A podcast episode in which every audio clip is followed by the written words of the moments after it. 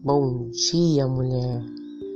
E aí, já parou para pensar se você é uma dependente emocional? Você depende muito dos outros, da aprovação dos outros? Você pergunta muito para os outros o que elas acham sobre coisas que você deveria resolver? Ou não? Olha só, eu digo para você, se você anda perguntando muito a opinião dos outros e não consulta o seu coração, você é uma dependente do, de pessoas. Você é uma dependente emocional. Sendo você uma pessoa digna da sua própria confiança, do seu próprio eu, por que cargas d'água você vai perguntar opinião alheia, sendo que todas as respostas estão aí com você? Se olha no espelho e você vai ver que a resposta está na sua frente. A opinião mais importante das suas coisas é a sua. Ninguém melhor para saber de coisas que você tem que decidir do que você mesmo. Sim, muitas vezes nós pedimos é, uma opinião, uma ajuda, um toque, mas saiba, a decisão final é sua. Não se baseia naquilo que o outro está te dizendo.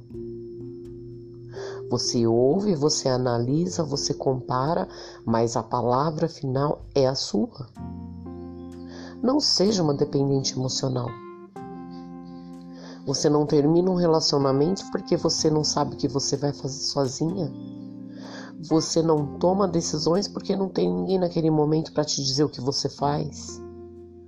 Você não resolve coisas muitas vezes de dentro da sua casa porque o seu marido ainda não chegou. Você não toma aquela decisão realmente grande. Isso porque eu estava falando de coisas pequenas, tá bom? Vamos falar de coisas realmente grandes. Há anos você protela uma decisão grande que você precisa tomar. Porque você não consegue tomar decisões sozinha. Eis que, se você continuar nessa dependência emocional, você nunca vai para frente, você vai ficar paralisada. E se não tiver ninguém ao seu redor, as pessoas vão embora, as pessoas morrem, as pessoas cuidam das suas vidas. E nem sempre elas têm tempo, nem sempre elas estão disponíveis para nós. E aí, você faz o quê? Não, você não faz, né? Ah, mulher, Seja menos dependente dos outros e mais ouvinte de você mesmo. É você que tem as suas respostas. Ouça o seu coração. Senta, planeja a sua vida escreva e leia.